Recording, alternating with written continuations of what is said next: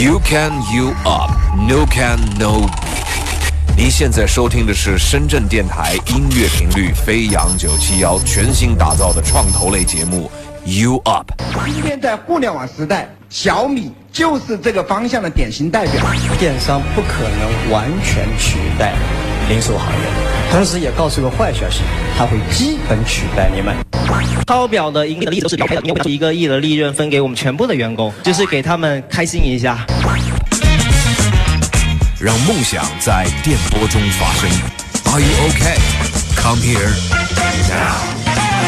大家好，这里是周一，现在听到的节目是 U Up，我是主持人张庸。今天我们来聊的话题是这个伴随着我们的这个人类的进步哈，生活、娱乐、思想、文化等等，发生在每个时期的不同的碰撞。在这个历史的长河当中啊，留下了每一个时期非物质文化遗产。今天我们讲的话题就是这个非物质文化遗产。特别在近几年当中啊，随着这个经济社会的转型所带来的巨大的变化，让非物质文化遗产普遍面临着这个濒临灭绝的这样一个这个后果和威胁。特别是我们所根植于这个当地土壤和空间的的存在的一些文化。呃，包括现在和我们现代人所脱离、能接受和这个这个购买的一些文化产品，这个比如说这个传统的戏剧啊。啊，很多年轻人都不不太会去再去看这样的戏剧了，等等这样的现象哈。这个发展与保护成为了今天对于非物质文化遗产我们需要面对的一个问题哈。今天我们来一起就是不只看未来科技怎么发展，互联网怎么发展，我们要回头看一看这个中国的几千五千年的这历历历史文化当中哈，我们对于这个以往的东西在今天该怎么进行保护和怎么促成他们的今天的发展。今天我们请到的我们的几个朋友来一起聊聊这个话题哈。他们首先是一个一个介绍来。来自于深圳文化产权交易所文化金融创新中心总经理李璐，李总你好。呃，主持人好，各位听众朋友好。嗯，我是深圳文化产权交易所文化金融产品中心的总经理，我叫李璐。好的，第二位是来自于也是文化四版的负责人，非遗专版的总经理曾红军，曾总你好。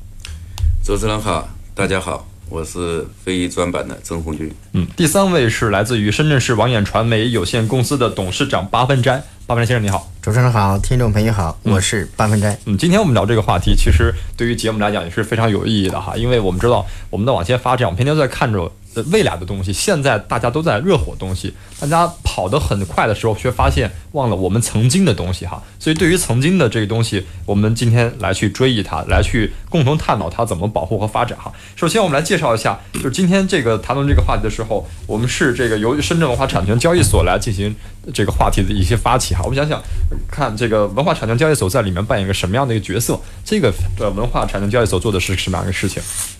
李总，您来回答。嗯。呃，主持人好，各位听众好。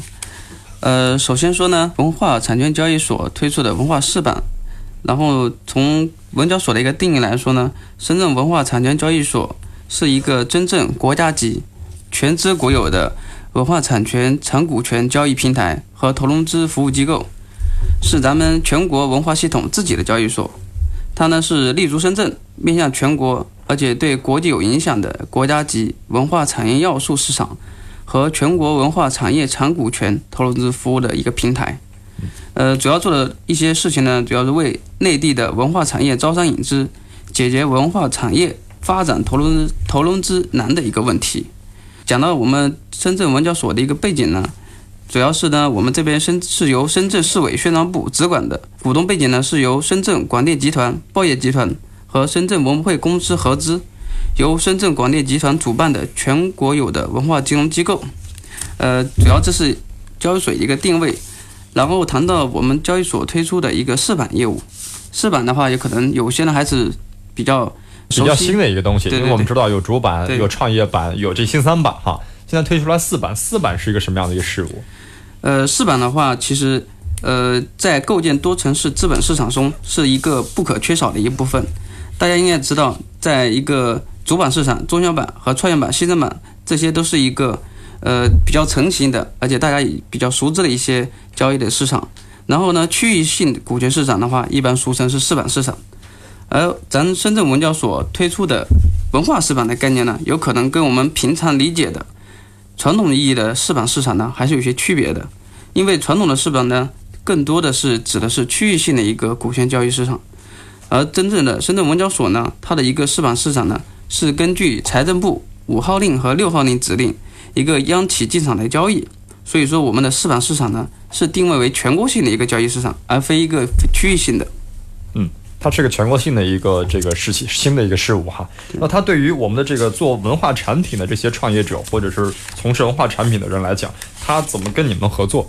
他们在你们这个地方具体能获到哪些他们应应有的一些服务或一些应有的一些这个义务？呃，嗯，我们文化试办呢，主要是针对于文化类的一些企业和项目，在我所挂牌，然后呢，为他提供一系列的一些服务。首先说呢，我们挂牌这一块呢，还是有一些呃，类似于像门槛和要求性的。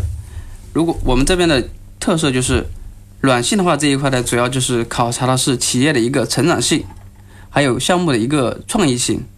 硬性的指标呢，我们这边主要有一些，就是审核这一块的指标还是。非常的严格的，主要有六大一个程序吧。第一个呢，就是一个提交材料的过程；第二块就是我们的一个各个部门的一个面审的一个过程；第三块的话就是一个风控审核的过程；第四块的话有一个专家审委员会的一个审核；第五块是一个联席会议的审核；最后就是公告。这是我们的一个对于试板项目或者企业的一个审核的流程。目前为止，我们的这个四版主要服务于文化产业的哪几大块啊？呃。说，如果是说范围的话，其实试版或者说文化这个概念，应该说比较广的一个概念，是更多的是一个文化家的一个一种理念嘛。嗯嗯。我们文化试版体体系内呢，还会根据不同的一个子板块推出一些概念的一些子板块，嗯，比如说刚刚提的一些呃非遗专版呢，嗯，还有一些媒体人专版等等，这些都是根据一些。呃，板块的一些特性推出的一些子板块的应用。今天我们聊到这个非遗的文化专版哈，我们来请这个呃另外一位嘉宾曾总还聊聊，就今天我们来把这个非遗这个事儿拎出来去去了解去理解哈，把它特别是放在一个创业节目当中去了解哈。我们为什么要要主推这个事情呢？刚刚李总呢介绍了我们文交所的这个文化四版，包括它的定位，嗯，呃，也介绍了它的一些规则。那么非物质文化遗产这个板块的推出呢？呃，从文化四板当中作为一个独立的板块呢，它主要是考虑到，嗯，非物质文化遗产呢，在我们国家的文化产业里边，它扮演了一个非常特殊或者是非常重要的一个角色，嗯，所以呢，把它单列出来呢，是为了更好、更有针对性的，嗯，去针对非物质文化遗产这个领域的它的这个呃开发啊，或者说是孵化，助推这个产业全方位的跟资本和金融进行嫁接，嗯，那么从本质上去助推这个产业的这个发展，嗯嗯，从这个往回推哈，就是我们现在在聊这个非遗文化产业的这个这个问题哈。现在的非遗文化在咱们国家面临的是个什么样的一个情况？我们大给大家分享分析一下你们所了解的非遗的一个基本情况。八分钟老师。嗯，呃，其实我们现在聊的文化四本和非遗的专版，都是在大文化的这么一个文化治国的这么一个概念下，大文化产业的概念下推出的，呃，基于文化产业和金融资本之间的嫁接交易，呃，产生的一些服务的模式或者交易的构建，呃，其实是一个桥梁的作用。那么，呃，我们的文化四本和呃非遗专版实际上都是对相应的这些项目进行有效的挂牌、孵化、呃指导。然后让他们有转主板，或者是有有其他的更多的一些证券化交易交易属性的体现的这么一个目的。嗯，呃，其实我们呃非遗的整个的现状是，呃，和文化四版相比，单独的我们熟悉的文化产业的一些类别相比，非遗是很多人天天在接触，但是又十分不了解的一个板块，所以它在整个的文化产业。区间里面，呃，常常是和资本的对接更加的，因为它的属性的原因，呃，更加的距离遥远。是，呃，因此，呃，交易所就说，甚至是文化产业交易所，它去把它在垂直领域细垂直领域里面进行细分，进行专项的对接，啊，然后进行专项的孵化，啊，呃，挂牌，呃，是一个很好的事情。我们国内的非遗的整个产业的认证，呃，发展。呃，传承，呃，乃至现在的金融化、资本化，呃，刚刚开始，呃，所以深圳市呃文化产业交易所在这一块子是一个创在创建性的一个举措。就所以所以聊到聊到这个话题了，就是现在的非遗文化为什么要推到资本市场当中去运作呢？对它的这意义有哪些？因为在传统的这些做非遗的环境里边，他所处的行业环境和自己的个人的环境里边，呃，认知里边，他对交易这一块儿和金融资本化这一块儿，嗯，呃，认知是不够的，嗯，呃，一个是受资本所限。啊，一个是受传承传承的固定的模式呃所限，嗯，呃，第三个呢是金融的相关的呃手段或者知识或者是资源所限。那么在这么几个的限制下，呃，其实发展起来。呃，手上拥有很好的非遗的项目或者技术，或者是呃知识产权，但是不能够把它市场化，带来很好的社会效益、社会价值或者自身的价值，所以它就必须是通过交易所的、文交所的这种呃垂直的手段，然后让它资本化、金融化，嗯嗯，可交易。这也许就是为这个非遗文化往下发展的一个最有力的一个推手，用资金的资本的方式去推动它往前发展。而大于这个保护的这个作用哈，所以今天我们在探讨这个话题，就是呃非遗文化今天面临的这样一个问题，就是我们还在关着自己的门，自己自己在传承文化，它文化与我们的这个世界，或者与我们所认知的这个世界格格不入，或者很很遥远。在这个世界当中，我们究竟怎么样能把这个门打开，打开向全中国，打开向全世界，甚至我们现在要让它拥抱资本市场，推到资本市场当中去运作。那这个里面，我们相信有很多问题需要。呃，今天由三位来一一做出解答哈，究竟怎么跟资本市场能更好的衔接？包括对于非遗文化这儿来讲呢，我们知道，就是中国的非遗其实面临一个非常尴尬的一个境地，就是有很多非遗文化，但是在每天每年都会流失大量的这个非遗文化这个这个问题哈。所以在这个情况下，我们觉得非遗文化首先在资本市场的之前，我们应该做哪些这个保护呢？嗯，谁来回答？我来回答一下这个问题。那么现在非遗这个很多，包括甚至很多的文化项目啊，在资本市场的对接过程当中呢，它就会体现出来的特点是企业的规模比较小，嗯，资产比较轻，有的还不是企业的问题，有的它是个人的一个问题，对，嗯，它这些权益是在个人身上的，嗯，那么它也存在一些我们认定它有价值，但是它是属于无形的东西。它的确权很困难，那么这些要素的这种存在，这些特点的存在，就让它在跟传现在我们看到的这个金融市场，你不管是银行也好，是其他的这种呃资本的这种存在形式也好，那么它在跟它对接的过程当中呢，就会存在这样的问题。这样的问题的这种存在呢，就需要我们做这种在有效保护的基础上去做这种孵化和开发。为它一方面为它的这个商品的这个通道，为商品的通道去建立这种流通；第二就是要鼓励或者说是设计这种商业模式，让它让这种文化的东西能够进行跨界的这种资源整合，让它更符合资本市场的这种诉求，就是让它本身的这种经济体量，嗯，或者它的这种这种这种规范本身的这种规范能够更多的规范起来。嗯，同时呢，我们也也吸引很多的这个资本或者说是金融机构。来设定相应的规则，来共同跟我们来一起设定一些规则，来孵化这些企业。嗯，因为我们知道，我刚才谈到一个问题，就是现在的很多非遗的这个项目，它呃有的还不到这个公司的层面上，有的属于个人的层面哈。包括这个问题，我们就要再问了，就是说非遗的这样的文化产品、文化项目，它究竟的这个归属权是属于谁的？因为随着五千年的历史长河当中，有很多的这个非遗，它最后会凝聚于一个人的一个这个产物，一个人的结晶啊。那现在来讲，有很多人会把这个产物做成自己的公司的一个项目进行发展，在这个文化的产权上，是究竟是归属于谁了？嗯，说的好。针对于那个无形资产呢，或者说非遗这个板块，它其实是在文化类的这个企业都有一个通病，或者说一个一个缺一个一个障碍吧，就是它的无形资产这一块的评估，还有它的一些呃登记，都会有一些就是缺缺缺少规范的一个平台和一个主体去完成这个事情。嗯。然后呢，现在有可能大家有这边关注的就知道了，在国家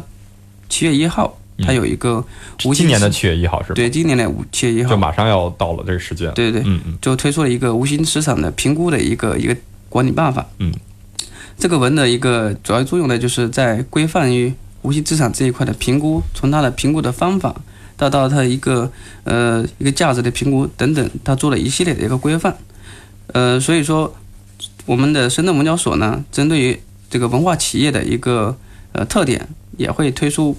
一些一系列的服务吧。特别是像那个无形资产类的，或者说非遗这一块的一个评估的一个服务，这边的话叫无形资产的一个评估服务，主要呢做三块吧。第一块，刚刚主持人也提到的，就是无形资产登记这一块，确实是现在来说很就是缺少一个公共的平台去完成这这个事情。然后呢，交易所要提出这一块的，就是说在无形资产的评估这一块，首先要登记，就是针对于涉及的一些主体，包括企业。个人他的一些著作权，还有一些他的一个呃理念呐，或者一些商标权等等这些要素，要做一个登记。就刚刚你说的有个确权的关系吧，确权属的关系。确实，我们的文交所的这个非遗的这个专版这块儿，它可以呃有一定的权利，能确定这个非遗它自己的这个归属权，包括它的等等的一些需要被确定的一些关系的问题。对，我们可以做到这样的一个作用。对，做一个前期的一个权利一个登记的一个过程。嗯。还有就是后期的话，针对于这些无形资产，我们也会有一个一系列的一个评估，就是根据一些，比如说以往的历史价格、交易价格，还有一些评估信息，还有一些执行记录等等，这些作为一个评估的基础，采用一系列方法对这些无形资产做些一系列的一个评估。它的最终的目的还是为了促进这些无形资产或者对企业个人的这一块的一些交易。所以说，我们这一块的话会提供从。呃，登记到交易的一系列的一些服务，嗯，就是我们通过文交所的它的相关的这个作用和服务上来去促进这个事儿的权属归归谁哈？我们听听巴文章老师，就是对于其他的，我们通过这个国家的一个战略上哈，在这一块儿他他该怎么去归属这个权利？其实，在非遗司他在确认这个非遗的呃产权归属的时候，他在认定这个呃非物质文化遗产的这个。呃，你的资格的时候，他已经把这个进行了一些呃这个认定和确权。嗯，那么其实交易所它更加进一步的确权的呃结果，主要是体现在可能你是家族传承，但是因为你家族传承有各种各样的问题，需要社会化传承，你的传承人非遗的传承人可能是社会化的非遗传承人，那也就是说，你选择的社会化传承人后，你这个确权你怎么确权？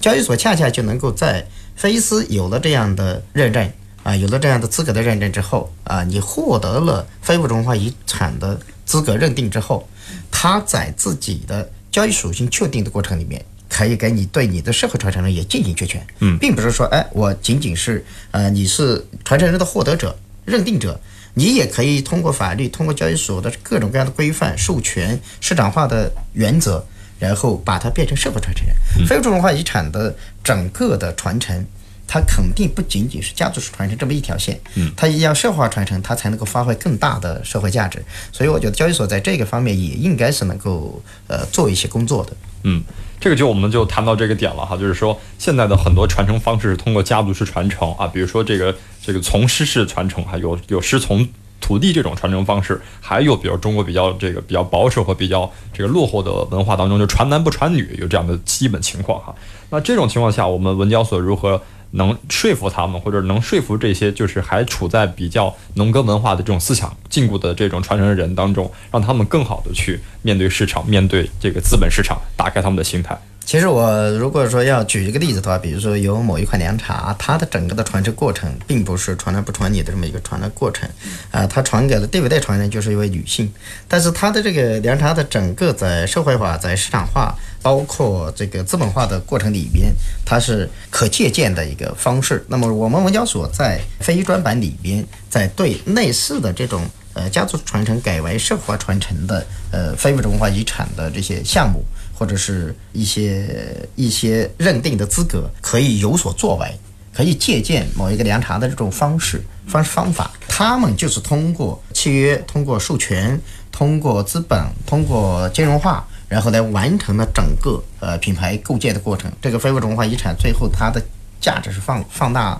放大的程度，大家都了解的。嗯。这就是一个走向市场的非物质文化遗产的比较好的一个典范。是的我们可以查一下这个典范，他们究竟是通过什么样的方式能保护自己权利同情况下增加自己的利益，同时让这个非物质文化的这个精髓包括内容能受益于更多的人哈。这个而且现在也是这个我们当下比较热火的一种凉茶的一种品牌，成为一种我们比较时髦的。现在的问题就来了，就很多非物质文化遗产的这个内容，包括它这个产品本身哈，很多年轻人我们发现就不太接受这个这个现象了。比如说，我们就讲到戏剧这个问题哈，戏剧本身其实是非常有这个有意思的一门这个学问哈，包括它也是在当年也是非常受到大家的欢迎，也是当年就像今天我们的演唱会一样哈，今天的等等的这种比较有意思的娱乐文化。但现在来看，我们已经貌似年轻人已经有有所抛弃掉，这样大众抛弃掉，还还还有一批人会热衷于这一块。那面对这样的一个情况下，我们又应该怎么去呃让这样的文化再重新回归到我们的视野当中？跟大家分享一下，前一阵我去了广东省粤剧团，那么在粤剧团，我进了他的这个大门，我看到了一个宣传的这个广告牌，它的名字是介绍他们做的一个作品，叫《决战天策府》。嗯，那么后来我是一个什么样的作品？这是一个以传统的越剧的这种表现形式来做的做的一个就是嗯做的一个传统的一个戏曲节目吧，但是它的所有的人物的原型全部来自于一个游戏节目，叫《决策天策府》，决战天策府，所以我当时很震惊。其实他粤剧团他们后来我们在交流的过程当中，越剧的这种传统的这种表现这种形式和新的我们年轻人比较喜闻乐见的这种一些游戏的人物啊，进行这个这个这个进行了这个融合，就是把这些游戏当中的这些人物搬到了我们的戏曲舞台上，也把他们的故事搬到了这个舞台上。那么后来我也跟跟他的负责人有过聊，嗯，这个节目取得的这个票房相当的这个可观，嗯，相当的可观，而且还获得了获获得了来自资本市场的这个青睐，嗯，那么这个呢，我想就是我回答你刚刚提的这个问题，就是怎么样把非遗的这种传统的这种文化元素，跟新兴的这种市场，或者是用新的这种表达方式把它表达出来，成为人们喜闻乐见的。以前我们以前包括我本人，我在想到越剧的时候，可能想到就是，哎呀，那个那个是不是到了一定的年龄才会去听？那么就这么一个点，决战天策府就让我改变了这个想法。嗯，觉得有更多的方式哈，比如说可以跨界跟不同的文化的元素相互的去融合，比如说影视也好，戏剧也好，啊，包括一些歌曲也好哈，这都是一个比较好融合和推进文化向前发展的一个很必要的一个方式哈。嗯，我们接着从这个话题来切入哈，就是今天刚才谈到了属于个人还是属于国家这个话题，由这个巴文珍老师继续谈到了。就关于大家这个思想思想的问题，怎么去打开自己的心态，拥抱于世界哈。我们想谈就是我们非物质文化遗产在这个新四版这种这个地方能得到一些这个资质的验证，包括一些这个价格的评估哈。我们现在能拿到这种非物质文化遗产的这种这种转呃这这个这个头号的，应该是非常的呃难的吧。我们比如说有世界级的啊，世界级的，包括中国也在争议一些我们国家的一些这个非物质文化遗产的这个节日的问题哈，有国家级的，有等等不同级别的哈。就我们和这个这个之间，他们的关系是什么样的？我们有有没有权利去进行认证这些非物质文化遗产的这些旗号？包括非遗传承人的认定的，它是是是政府和是国家的这个权利。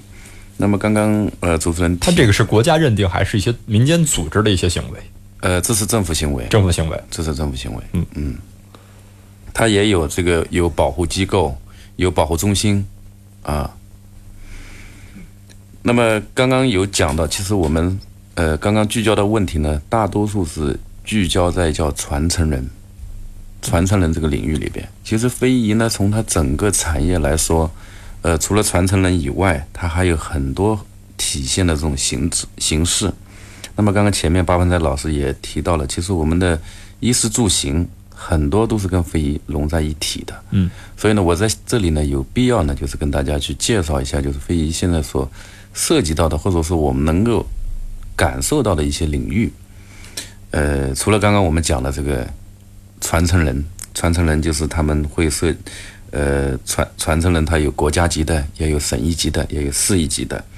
那么也包括了一些我们看得到有形的一些呃体验区。这个体验区是什么概念呢？包括了博览会、博览园、博物馆、创意园，甚至一些景区的演绎。比如说我们讲西湖印象，嗯，这个印象云南，或者是刘三姐刘三姐啊、嗯等等这些，它都是属于景区演绎，它都属于非遗里边的，我们讲叫体验，嗯体验区。甚至现在在一些网络上，它也有这些非遗的这些体验，嗯，体验社区也存在。那么这讲这个呢，是它存在的一些具我们比较具象的，甚至就是我们现在经常去一些做一些旅游啊，呃，会看到一个旅游景区，它那边挂了就是中国非物质文化遗产，或者说是怎么样，它这个文旅地产，它也是也是产业里面的一部分。第二个就是从传统的行业分区上面来讲，呃，除了我刚刚我们有提到的像传统的戏曲啊，呃，刚刚八分的老师也提到有像凉茶，还有我们的医药。刚刚主持人有提到，我们整个的节目是由云南白药去、去赞助的。嗯，那么这个医药，它也中药是非遗里边非常重要的，非遗产业里面非常重要的一个一个分支，非常重要的。那么我们平时喝的茶、茶艺、茶道，呃，陶瓷、雕刻、刺绣，这个书画，甚至就是我们很多的男性都很喜欢喝白酒。那么在白酒的酿造工艺，它也是属于属于我们的非物质文化遗产。甚至就是我们每天要吃饭，有的人喜欢吃川菜，有的人喜欢吃湘菜，这些烹饪的手艺，它也是属于中国的非物非物质文化遗产。所以可以这么说，非遗它跟我们的生活息息相关，只是你不知道它是非遗，所以它的这个产业带来的这个范围是非常非常的广的。嗯啊，这就是它的一些表现形式哈。对所以我们再补充一些，就是现在是一个高新科技的发展的一个时代，现在是一个互联网的时代哈。那这个时代下，您讲到了这个互联网也能在一定程度上推动非遗文化的向前发展和这个传承哈。如何能更好的与现代的科技、现代的技术相结合？不知道我们今天的嘉宾有没有就是能看到类似的案例，能有更好的办法去推动，通过我们现在的新的技术、新的一些载体去推动我们的非遗的发展。那么前一阵呢，我跟深圳的一家从事非遗传承人的他的这个技艺的孵化的这样一个公司，我们去做了交流。我们知道，就是潮绣，包括贵州有这个马尾绣啊，类似这些，都是属于我们的非物质文化遗产。那么这家公司呢，他就把这个这种绣绣艺的这种技术，他们跟这个传承，把这个技术呢，跟其他的这个物品呢进行了跨界。那么具象到就是是跟传统的这个皮具进行了跨界，但是呢，它是这种呢，它是做做这种高端品的。那么听他的负责人介绍呢，是做这种皮上绣，就是把这个绣传统的是是在其他的材质上面，在皮上做这种绣呢是非常非常的难的。那么他通过这种绣，同时呢，就是他也他也就是通过我们我们的这种视频的这种方式，或者说是这个这个这个这个拍摄的这种方式呢，把它在互联网上进行了这个传播。嗯，那么有更多的人，呃，来做这个私人定制啊，私人定制。那么也有呢，就是做这种制作过程的这种传播，嗯，让更多的人来了解这种绣法，或者说是这种产品，嗯，来做这种品牌推广。那也有在有在我们讲的这个电子商务的这个平台上面去做这个定制专区啊，嗯，还有就是包括就是说也有“一带一路”走到国外去，在国外做一些这种落地的这种展示馆，嗯，落地的这种体验区，嗯，啊、就是线上线下相结合的这种方式，嗯。啊，那么我觉得就是新的这种技术对非遗这个领域来说呢，呃，它有几个有几有几个方面吧。第一个就是说，它的这种宣传推广的这种方式，或者让让人们去认知它的这种方式或者通道更多了，更便利了。第二个就是我们传承人的很多的这种它的这个产品，它的流通的这种方式更多了，更便利了。那么交易所呢，我们非遗板块这一块呢，未来也会，呃，也会在这个线上线下这个通道上面呢，就是说为我们的呃这些这个传统的我们讲就是非遗的这种物权类的这种产品呢，提供这种商务通道和构建就是线上线下这种共通，甚至展览就是一体化的，我们讲叫立体立体的这个呃销售体系。嗯。我们把这个问题也问一下鲍文江老师啊，鲍文江老师研究这个网络，还专门写了笔写了本这个通史，一套通史哈。您在研究这个这个互联网、研究这个网络的这个基础上，您觉得通过现在的这种网络的一些手段、新技术的手段，怎么更好的能推动这个非遗的发展？呃，我觉得两个方面，因为我相信我们的听众朋友啊，听非物质文化遗产这个词儿听了很多次，嗯，呃，但是对非物质文化遗产的具体的认知和认识，呃，还不够，更谈不上使用和消费，嗯，那所以我认为非物质文化遗产它的整个的这个呃传播和推广、普及、告知，应该是做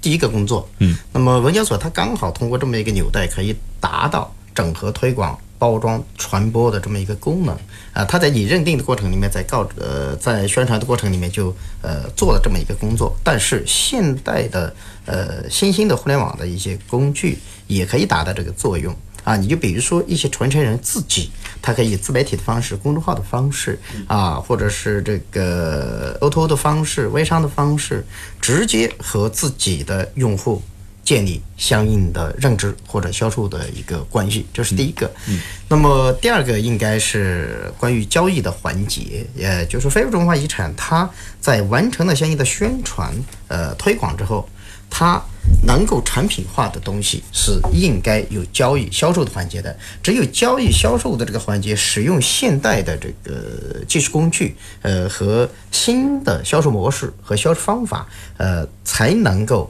达到。能呃去这个文化产权交易所进行挂牌，然后进行孵化，然后进行转主板等等一系列的这么一个升级换代，所以我认为一个是宣传推广，第二个是交易方式、交易方法，嗯。嗯，我们知道现在把它推到这个资本市场，或者是用大力度去进行宣传和推广来讲，这个文化得以传承、得以发展下去。但是面临一个问题又来了哈，就是如果我们把这个技术开放出来，把我们的这个产品开放出来，必然会有人嗅到这里面的一些商业的价值，通过这个破坏你的这个知识产权也好，文化遗产产权也好，它进行这个复制，然后进行比如说这个呃恶意市场的一些攻击啊。那这个情况下，我们该怎么进行维权和进行知识产权的保护？这个时代已经发展到了一个开放、自由、共享的时代。呃，不管是什么样的传承，呃，非物质文化遗产也罢，或者传承人也罢，如果没有共享的这种精神，没有合作的这种精神，呃，那在发展上、在传承上会遇到很大的阻力。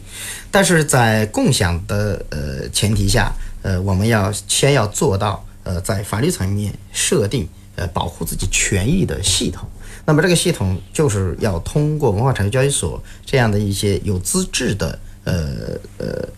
就是呃有资质的机构或者是交易中心来进行确权，嗯，啊完成确权，但是它的交易和合伙方向、市场方向是共享式的，所以所有的非物质文化遗产的拥有者或者传承人应该是看到，你只有把你的传承能够变得像我前面说的。社会化传传承这么一个高度，然后社会化营销这么一个高度，然后能才能够走向通过交易所，然后资本化、金融化这么一呃达到这么一个目标。嗯，否则的话，你的传承只是一个词儿，仍然是让很多人不知道、不认识、不了解。是，先得传得出来，然后再通过一些基本的法律手段进行保护哈。对。所以刚才我再回过头去问这个问题哈，比如说呃，我们讲到这个传承也好，营销也好，现在比如说现在是一个八零后、九零后的时代。啊，新的这个这个社会的中坚力量即即将要登上舞台，然后也有批零零后哈，那么这些人的他的这个文化习惯啊、消费习惯啊、生活习惯啊，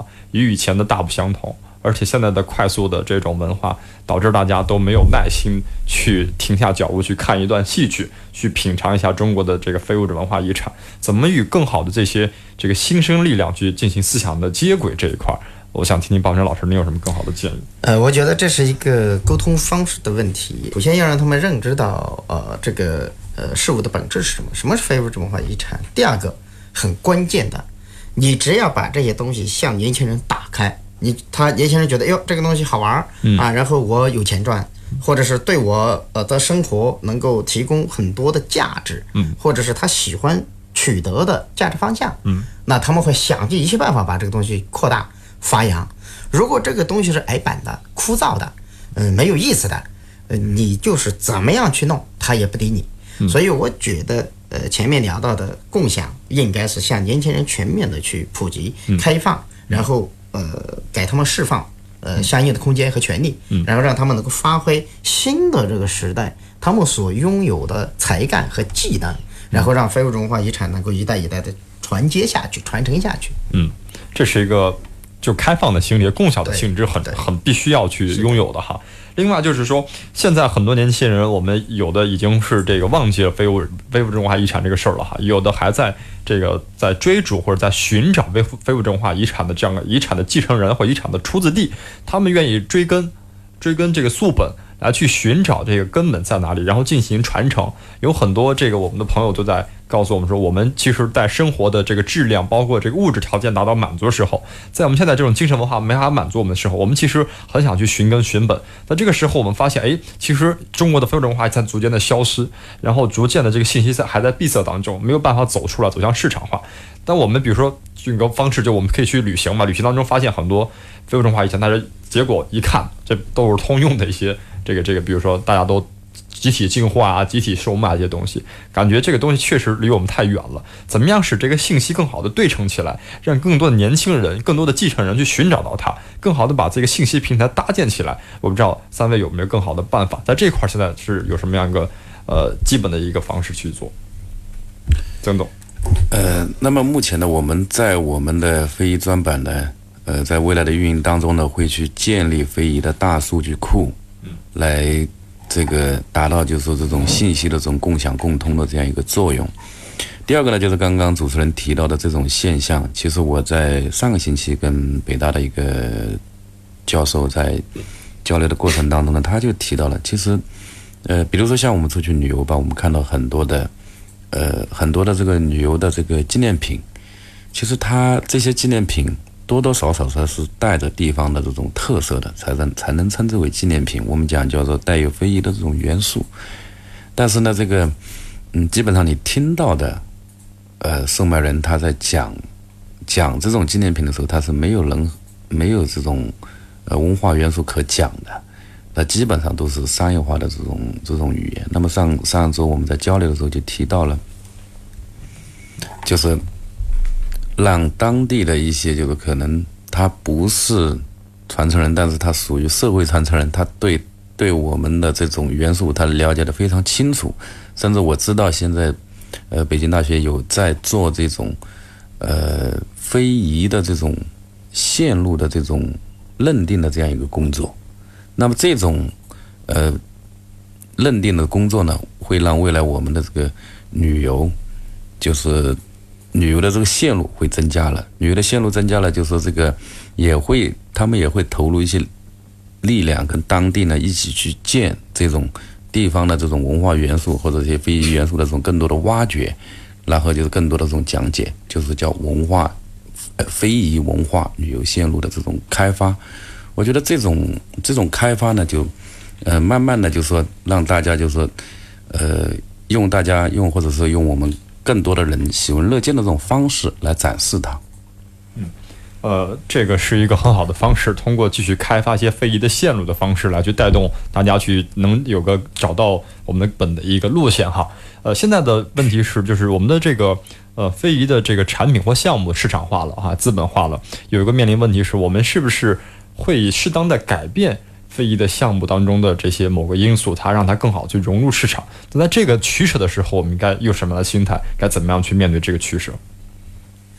其实我觉得我们现在很多的非物质文化遗产给大家公众造成的一个印象是一个传统的矮板的，呃，这个不是很灵活的这么一个一个状态。是，呃，那么在这么一个前提下，现在新兴的这种成长型的一些手段和方式渠道就不能够灵活的使用到这些呃非遗或者传承人的身上去。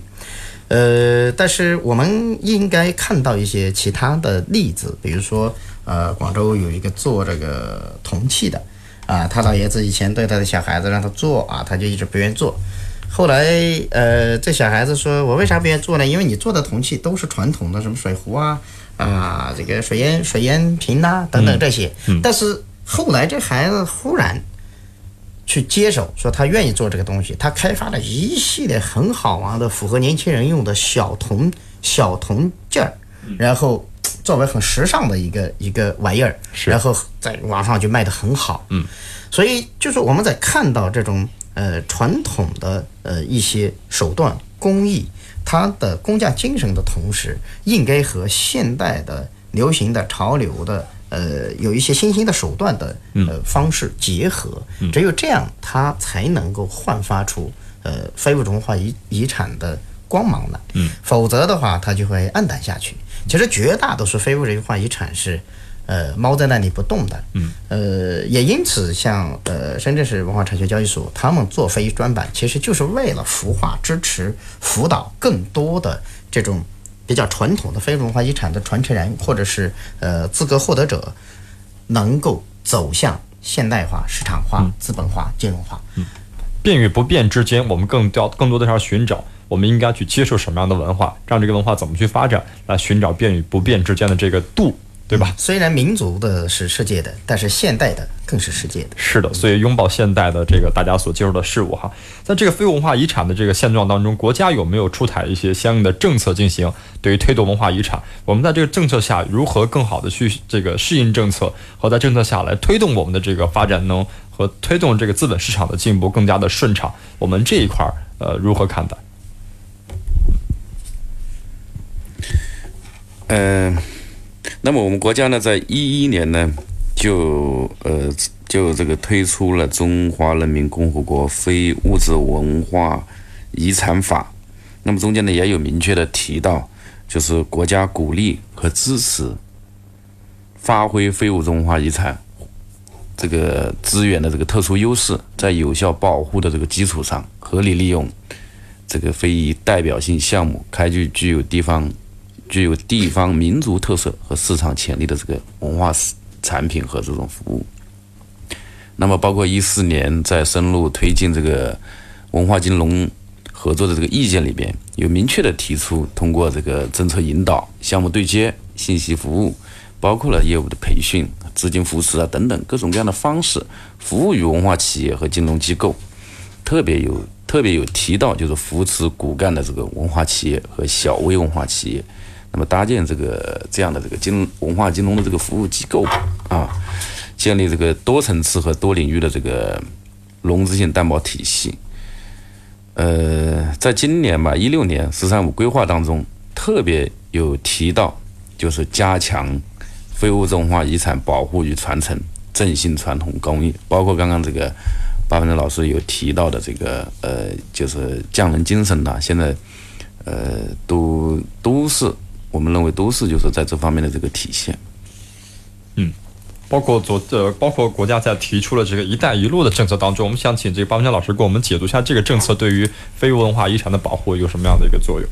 呃，其实它更多的是对非物质文化遗产的一个带动、呃繁荣、呃和振兴的呃作用。嗯，其实，在“一带一路”的这么一个过程里面，我们一个是呃丝绸之路丝丝丝绸之路经济带，一个是海上丝绸之路叫“一带一路”，一个是沿着。呃呃，文景之治时期啊，然后我们呃出使西域的丝绸之路的这个方向往西走，呃，一个是沿着海往往往西走，那么这两这两条线路其实一直以来都是我们优秀的非物质文化遗产诞生的过程，同时也是传承的路线很重要的轨迹之一。嗯，那么在这么一个过程里面，我们非但要让非物质文化遗产呃走出来，还要让非物质文化遗产能够走出去，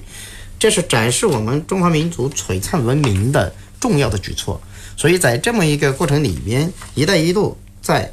走出去的过程里边，我们也要让它能够产业化。嗯，就是文化产业的整个的振兴过程，我们文化治国的重要的一个策略，实际上和“一带一路”是结合的。那么，“一带一路”对非物质文化遗产在里面扮演的重要的这种呃角色和它所占的比重，呃也是特别重、特别重要的一个构成。嗯，最后我们再请这个李总帮我们分析一下哈，帮我们介绍一下，在文化的这个四版当中，呃，究竟有什么样的一个方式能更多的、更多的推动我们今天这个金融加文化加这个非物质文化遗产的这样一个作用，有什么样的更好的一个作用和帮助？讲到就是对一些文化企业类的呃扶持和作用呢，其实我们交易所呢这边也会提供了一系列的，就是针对于企业或项目的一些服务。呃，有些一些企业比较比较普通的一个需求，来交易所的更多的是，比如说在资金方面的一些需求。这边的话，一个推出的一些这些服务的话，传统类的两种，大家都很好理解，一个就是股权类的，对吧？股权类的直投这个项目，直投类的这个业务，还有一类就是债权类性质的，啊，普通的借债，对吧？还有就是，呃，类似于像应收账款借贷或者是银行借贷等等这些。债权的一些服务，文交所呢，它推出的就是这些服务呢，金融体系的服务，区别其他一些市板或者说一些区域交易所的一个不同之处呢，主要是除了传统的股权和债权类的服务呢，还有比如说宣推这一块。刚刚前面我也介绍了，就是交易所这一块的背景，就是一个全媒体的啊，是广电、报业这些等等的媒体的公司。它它自身的优势已经代表它具有这个宣推的一个强优势，能推动文化遗产的这个宣传和推广作用。嗯，对，这点的话就是其他交易所肯定是不具备的这个先天性的一个条件。所以说，在这一块的全媒体的知识，在企业或者项目的宣推这一块，肯定能够提高更好的一个作用。嗯，还有一块呢，就是咱交易所呢，针对于文化类的企业的一些特性，比如说刚刚之前我也说了一个无形资产的评估这一块，也是我们即将要推出的一块比较重要的一块服务。呃，刚刚包老师也提到，就是我们针对于非物质文化遗产它这一块的一些呃权益类的一个交易吧，对吧？刚刚说的就是呃，非物质文化遗产虽然是一种抽象的或者是一种就是非具象化的一些东西，但是它的呈现形式更多的是一种物质化的一些方式。然后呢，我们交易所也会针对这一类的一些企业，它的物权这一块会有一系列一些业务或者说服务吧。呃，主要是针对一些消费品、收藏品或者说工艺品这些实物类的一些权益，呃，实物类的物权或者权益的一些呃一些业务，它要在我们交易所保管后，然后呢进行发行、上认购和上线的交易的一个行为。当然，我们在这个物权的品种这一块还是有一些呃，就是说要求的，在后续的话有可能。物权这一块嘛，就即将要推出这一块服务。嗯，好，谢谢。今天请来了这个深圳文化产业交易所的吕总、曾总和万传媒的巴文佳先生，聊这个文化加这个金融加非物质文化遗产的保护和传承。谢谢三位的分享，谢谢。